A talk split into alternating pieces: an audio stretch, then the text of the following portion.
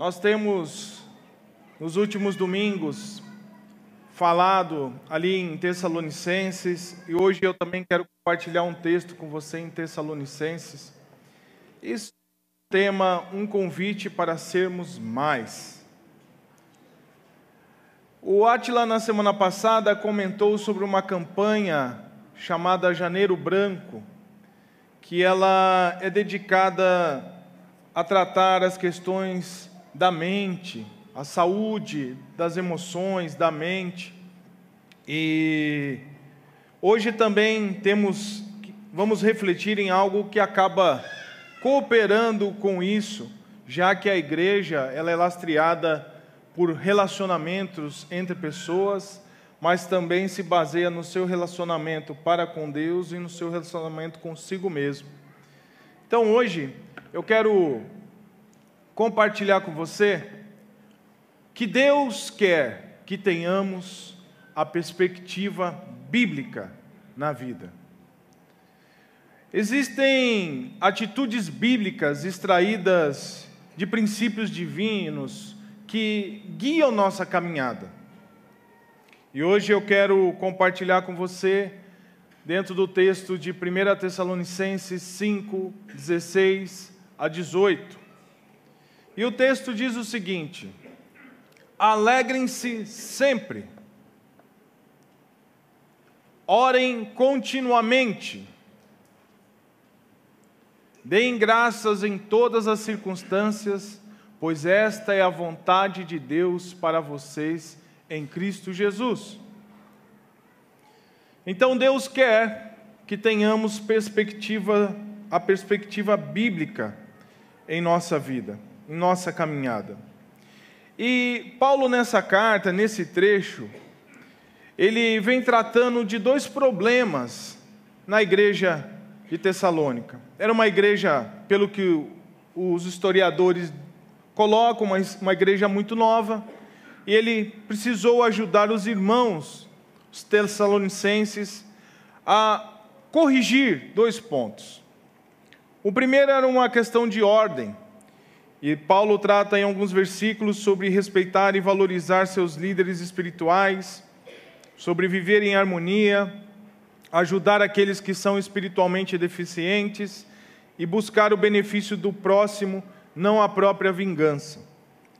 Mas Paulo também trata sobre uma questão que é de foro íntimo, é de visão de vida, de perspectiva, de como caminhar na vida, que é a questão de equilíbrio.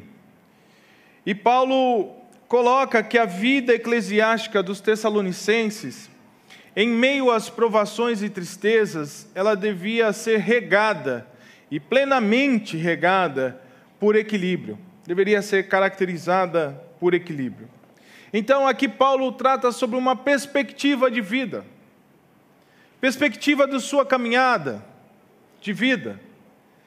E para a gente refletir um pouco melhor, eu faço essa pergunta, mas afinal, o que é perspectiva?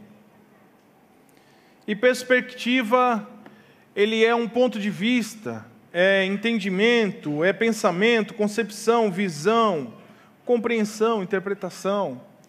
É uma forma de interpretação, de ver as coisas, uma ótica. E aí eu quero, em cima da questão da perspectiva, dessa, desse jeito de olhar a vida, compartilhar com você algumas situações. Imagine se você dependurado como esse camarada está. Sua vida por um fio. Como é que é estar numa situação como essa, onde a vida está por um fio? Ou quem sabe, nessa outra, onde se coloca em risco a vida estando na beira de um precipício, bem na pontinha ali, encostado, qualquer vacilo faz com que você caia. Ou ainda, quem sabe, como essa moça, ter a habilidade de subir um, uma plataforma tão inclinada como essa e ainda de ponta cabeça. Pense um pouco. Como isso traz uma exige de você, traz uma te consome, porque são coisas que afetam diretamente a sua vida. Mas a perspectiva, ela tem algo extraordinário em si. Deus, ele é brilhante, porque ele nos deu condição de mudar de perspectiva. Então, quando você olha a situação dessa moça, quem sabe, dentro do que falamos aí da alegria, da oração e da gratidão, a sua perspectiva hoje precisa ser mudada. E quem sabe mudar dessa forma, onde você, olhando desse jeito, percebe que a situação ficou um pouco melhor. Já não é motivo para tanto esforço e desespero. Ou quem sabe, nesse rapaz, se nós olharmos desta forma, pode melhorar a situação. É uma questão de perspectiva. Ou quem sabe, esse rapaz dependurado, botando sua vida em risco, se você olhar assim, muda bastante a sua perspectiva, o seu entendimento da situação, da circunstância. Então, nós precisamos, queridos, mudar a nossa perspectiva acerca da alegria, acerca da oração e acerca da gratidão, do dar graças. E eu faço essa afirmação que a perspectiva bíblica te dá o sentido e o propósito correto na vida. Onde você tem corpo, alma e espírito pacificados em Cristo. Você não enxerga a vida mais, as situações da vida, as circunstâncias da vida da mesma forma. Nesse texto de 16 a 18, Paulo, Paulo fala de alegrem-se, que é o regozijar, regozijar-se com Deus. Ele fala do orem, que é o relacionar-se com Deus. E ele fala: deem graças, sejam gratos a Deus. E com isso nós extraímos três atitudes bíblicas, para que nós tenhamos a perspectiva bíblica da vida: satisfação, comunhão e gratidão. Ao passarmos por provações e tristezas, como era o caso dos irmãos de Tessalonicenses, esses imperativos que a Bíblia apresenta, que é o alegrar-se, o orar e o ser grato, eles só são possíveis em quem tem a, a vida transformada, em quem teve o coração inundado pela misericórdia de Cristo e inundado pela sua graça e teve sua mente transformada, renovada. Agora, o que era carnal é revestido do espiritual. Isso muda a sua perspectiva, a maneira com que você enxerga a sua vida, a maneira com que você enxerga as situações, a maneira com que você enxerga as circunstâncias. Então, quando você reflete sobre isso, ele traz algumas implicações que são melhores traduzidas aqui. A alegria como satisfação, a oração como comunhão e o ser grato em si como gratidão. Vamos ao primeiro. Satisfação. Nós vimos o texto dizer: alegrem-se sempre. Deveria ser uma ação contínua, continuamente. E para entender um pouco melhor essa alegria, a palavra de Deus, ali no Novo Testamento, é, essa mesma palavra que Paulo se refere, ela acontece 68 vezes. E ela está presente em alguns textos como a revelação que os reis magos tiveram, os magos do Oriente tiveram, sobre o nascimento do Messias, do Salvador. Quando eles viram aquela estrela lá em Belém, como um sinal. O texto da palavra de Deus diz assim: E vendo eles a estrela, alegraram-se com grande e intenso júbilo. Você imagina a alegria deles. Há centenas de anos esperando o Messias, o Salvador, e de repente a profecia se cumpre e o sinal é dado no céu. A euforia, a alegria inunda o coração daqueles magos do Oriente.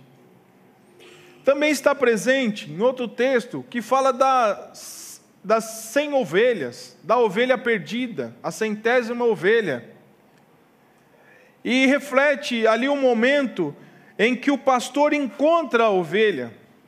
Mas se você simplificar esse encontro dessa forma, você muitas vezes não tem a percepção correta.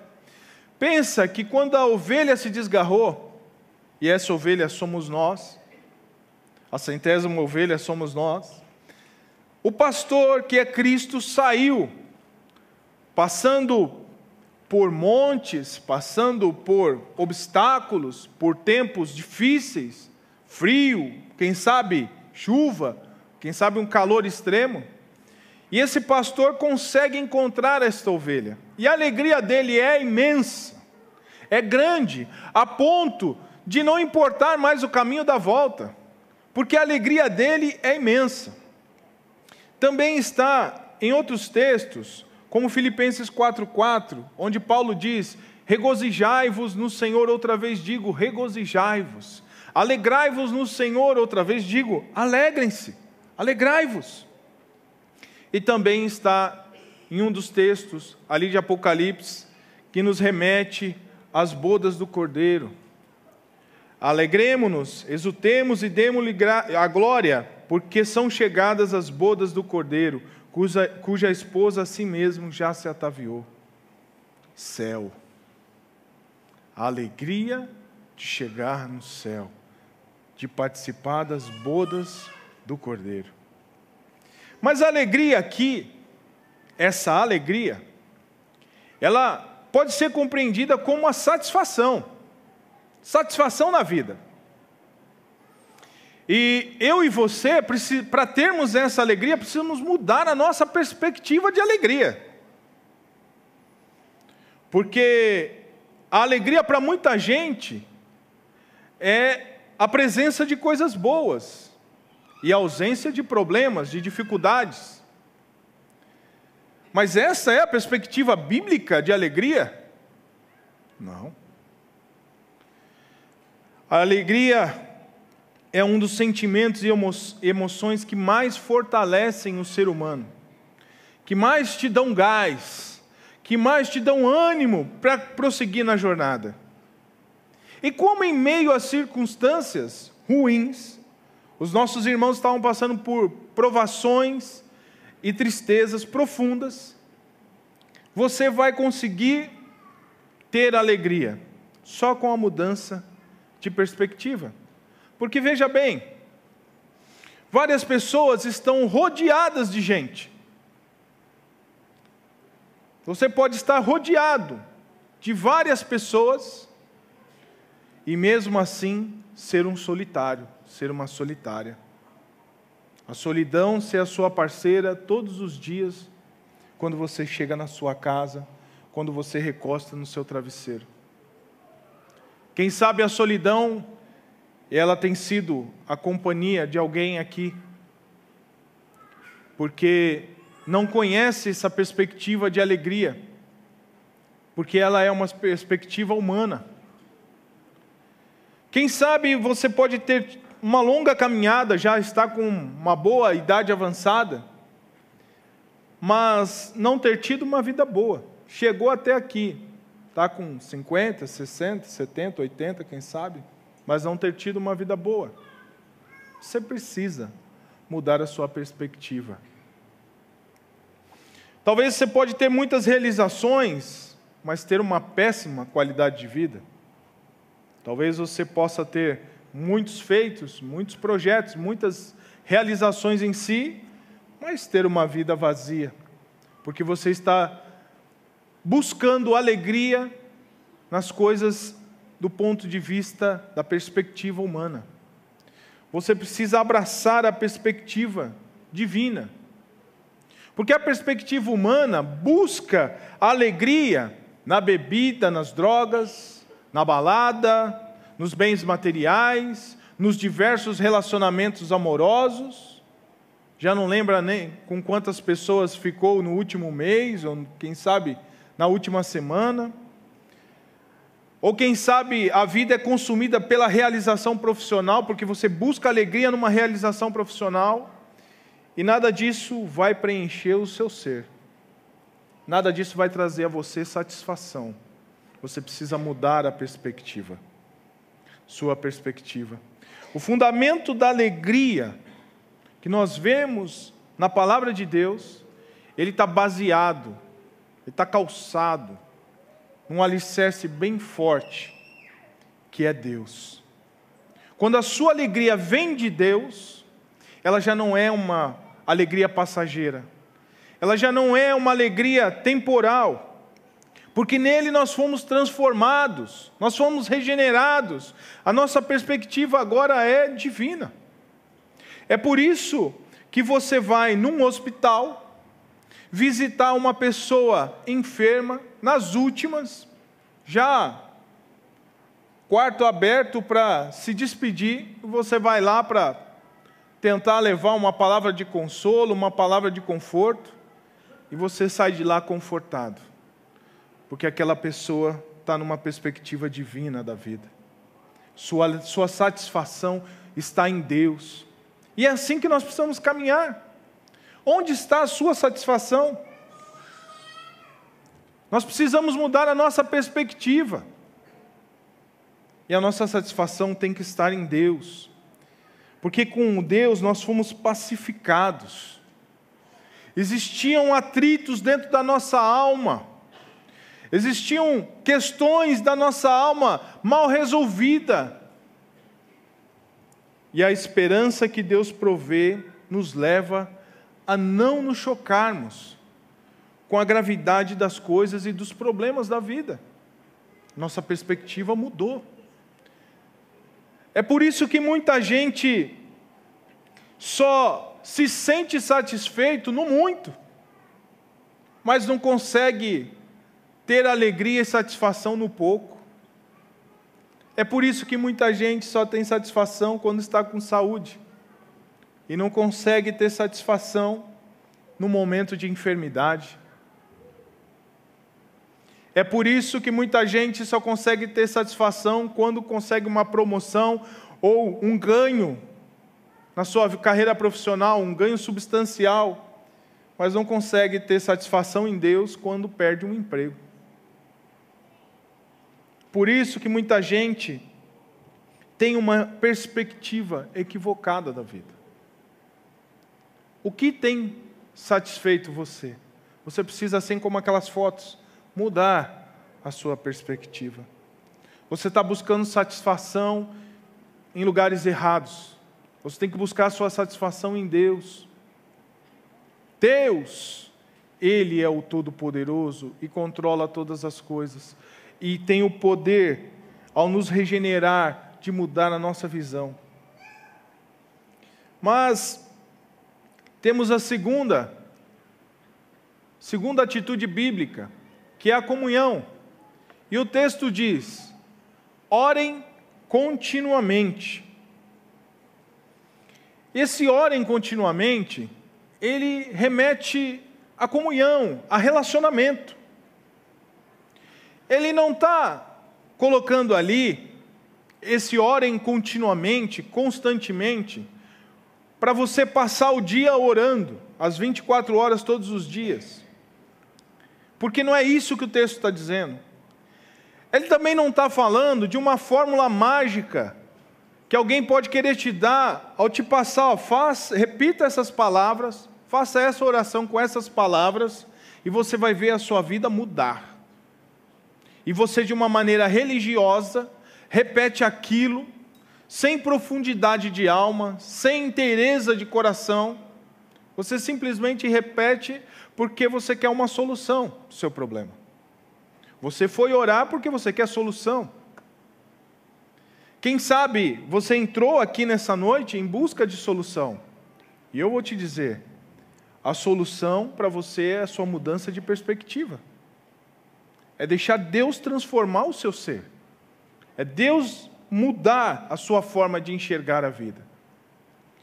Esse texto ele fala sobre manter uma sintonia com Deus, uma união, uma ligação com Deus, de forma que a oração seja algo natural, não seja algo que você faça atrás de algum benefício.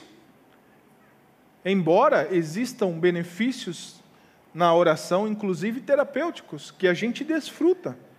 Mas não é esse o principal fundamento, não é essa a perspectiva pela qual eu oro, pela qual eu levo a Deus as minhas ansiedades, as minhas aflições, pela qual eu converso com Deus. Não é isso que me move. O que me move é o relacionamento que eu tenho. Eu estou satisfeito por quem eu sou em Deus, salvo em Cristo, porque sou um miserável pecador, mas fui purificado por Ele, assim como muitos aqui dentro, salvos pela graça de Cristo que nos tirou do inferno e nos colocou no céu, mudando a nossa perspectiva. Esse é o melhor benefício que o homem pode receber. Quantas coisas sem significado, quantas orações que foram feitas por palavras ditas e sem nenhuma expressão de alma. Mas quando Cristo entra na sua vida, glórias a Deus, você ora e ele ouve. Você ora e ele responde. Você apresenta a Deus e o consolo vem sobre você. O Espírito Santo que habita em nós, ele nos consola. Por isso ele é chamado consolador. Então a oração não é um mecanismo de é, mágica misticismo que nós podemos colocar, assim como quem busca um doril, quem busca um adivil para tirar uma dor de cabeça. Não. A oração tem que ser natural, porque eu me relaciono com Deus. Eu oro em todo momento. Eu estou dirigindo, eu estou falando com Deus. Eu estou escovando os meus dentes, estou falando com Deus. Eu estou ali trabalhando, em muitos momentos peço a ajuda de Deus, falo com Deus. Eu estou em casa, falo com Deus, e assim é com quem é salvo. E queridos, nós precisamos fazer da oração algo contínuo na nossa vida, esse relacionamento. Terceiro, atitude, que é a gratidão. E o texto diz assim: deem graças em todas as circunstâncias, porque essa é a vontade de Deus.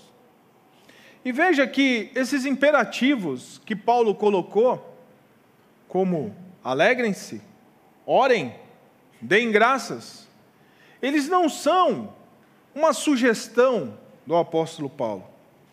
Olha, querido, eu sugiro que você se alegre, sugiro que você ore, eu sugiro que você dê graças. Também não é uma opinião, um conselho. Olha, eu acho que você deveria se alegrar. Eu acho que você deveria orar. Sabe, eu acho que você, nessa circunstância da sua vida que você está passando, essa provação, essa tristeza profunda, você deveria dar graças. Não é isso, é imperativo, é ordem alegrem-se, orem, deem graças. Dentro do que estamos falando, sejam satisfeitos em Deus, satisfaçam-se com Deus, se agradem, se alegrem de Deus. Tenham comunhão com Deus.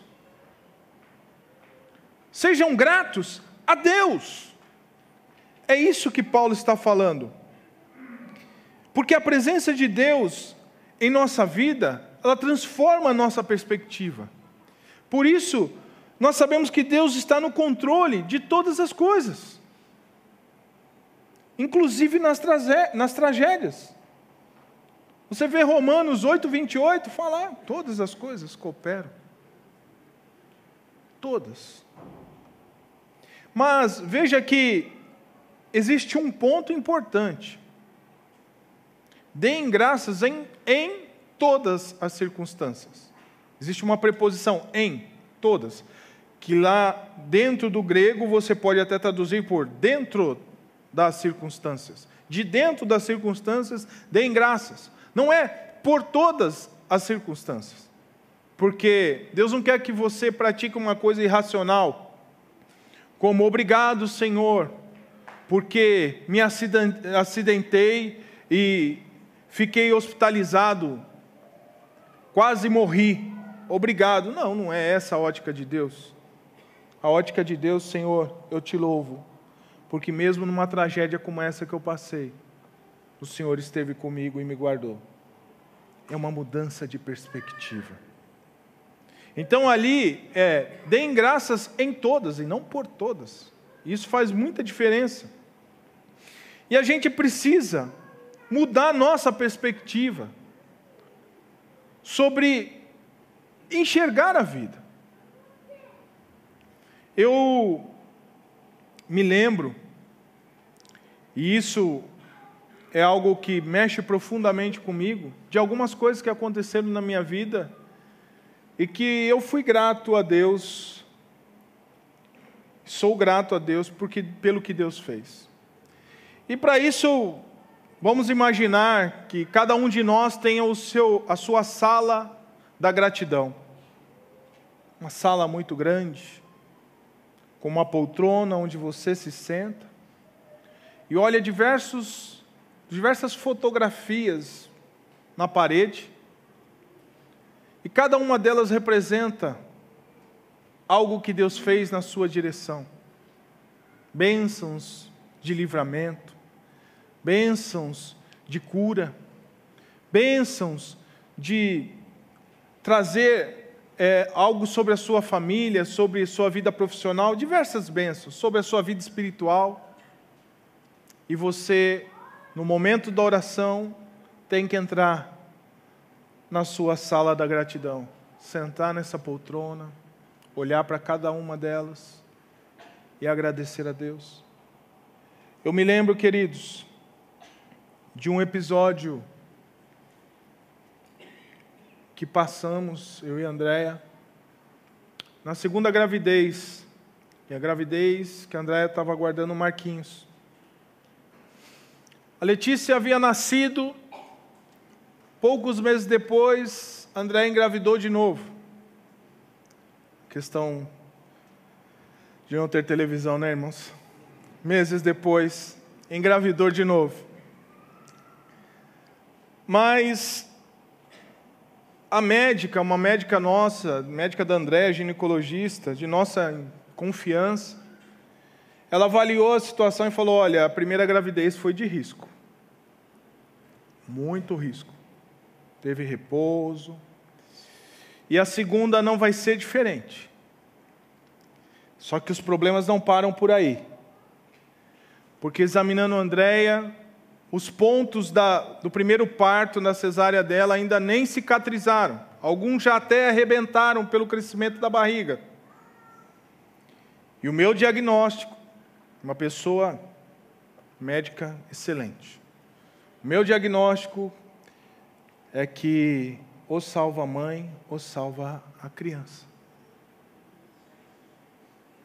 Mas esse, queridos, foi o diagnóstico de um profissional que tem que ser respeitado, que estudou para aquilo, tem sua experiência. Era a palavra de um ser humano. Mas nós sabíamos que Deus era o dono da nossa vida, era o Deus que controlava todas as coisas e controla todas as coisas. E nós cremos que Deus estaria conosco naquela situação, que Deus nos daria o nosso filho e manteria Andréa comigo. Eu não seria um viúvo de 25 anos de idade. E ali nós caminhamos toda aquela gravidez, descansando no Senhor. Diagnósticos e diagnósticos, e vamos tomar cuidado com isso, vamos tomar cuidado com aquilo, vamos tomar essa medicação, tal, não sei o quê. Mas a, a, a notícia já tinha sido dada, ou um ou outro. Mas nós, que vivemos no Senhor, nos alegramos no Senhor, temos comunhão com o Senhor, podemos ser grato a esse Senhor. E quem sabe hoje você precisa mudar sua perspectiva na sua caminhada. Você precisa sentar nessa sala da gratidão e olhar as coisas que Deus fez por você. No nosso caso, Deus nos deu o nosso filho, que está aí hoje. Mas você tem que dar graças em tudo, porque essa é a vontade de Deus. E você tem que buscar em Deus essa pacificação da sua alma, quando as notícias não são tão boas, quando o resultado também não é aquele que você esperava. Eu me lembro também de um momento de muito interessante da minha vida profissional. Mas ela estava regada por atitudes como essa que eu estou falando com vocês: satisfação, comunhão e gratidão.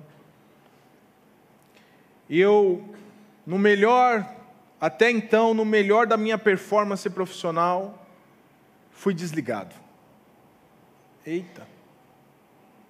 Eu que estava entregando tudo que a diretoria pedia e precisava Diversas coisas que nós não tínhamos nem sistema para fazer, eu consegui fazer, chegar à informação e melhorar as decisões da instituição que eu estava. Recebo, você está desligado.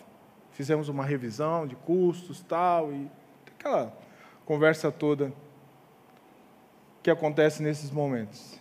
E você está sendo desligado. E queridos, algumas coisas eu eu tenho pensado muito e relembrado muito e dado graça, porque eu tenho pedido a Deus um coração grato.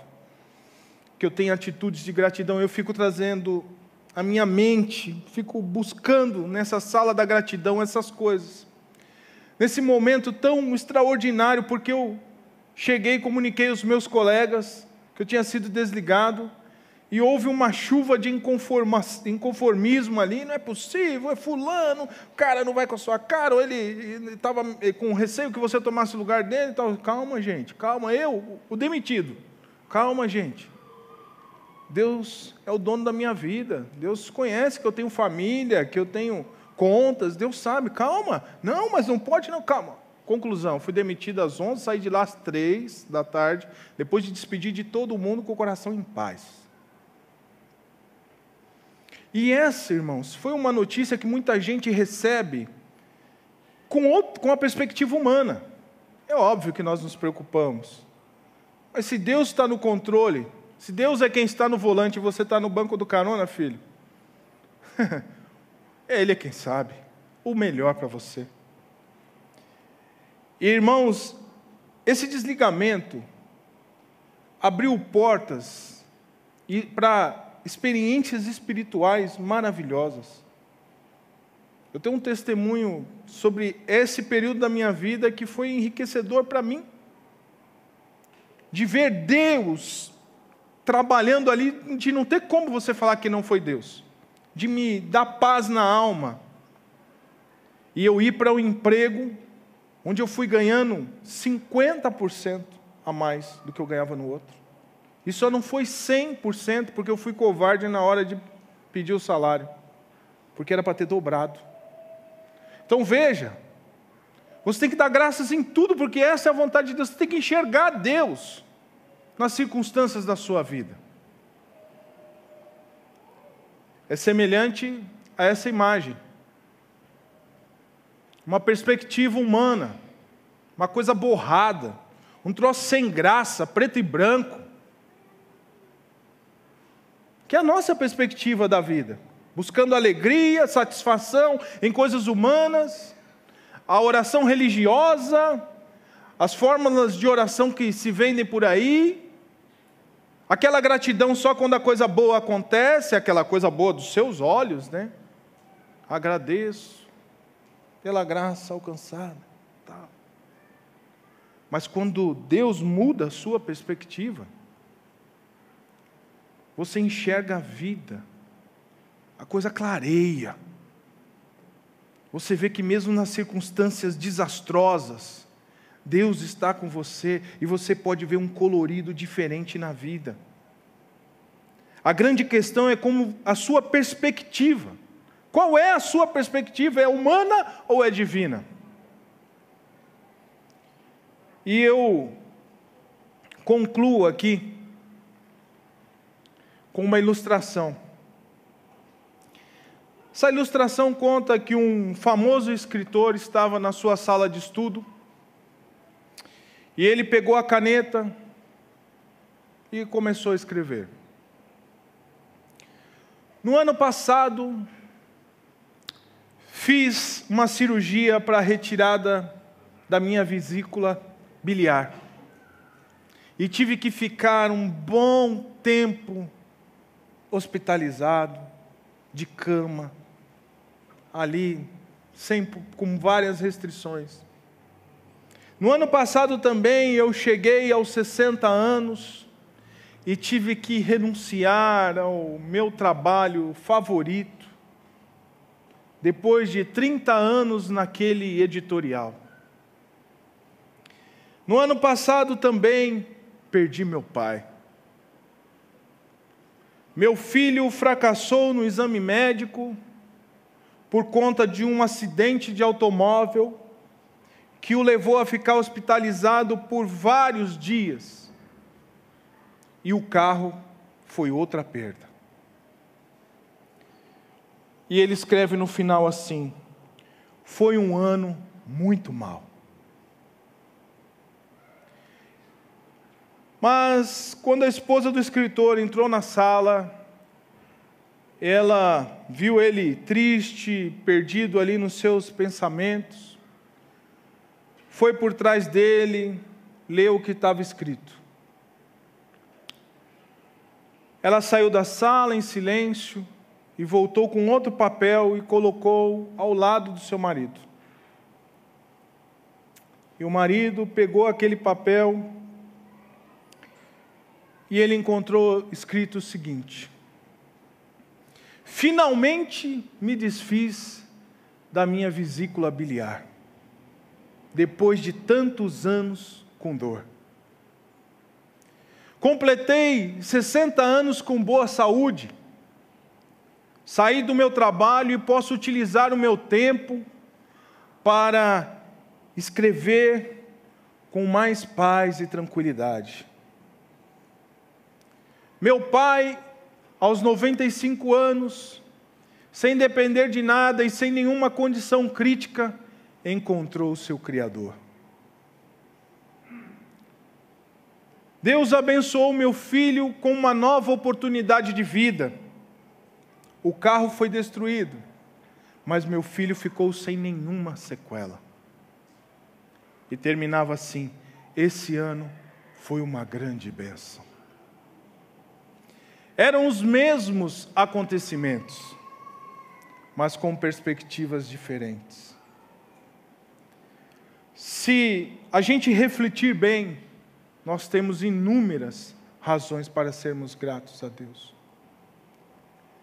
Eu não sei qual é o motivo que te entristece, que te traz angústia, que te traz uma tristeza profunda, que mexe com a sua alma, que deixa você cansado. Nós cantamos hoje aqui, né? Diga ao cansado, o teu Senhor virá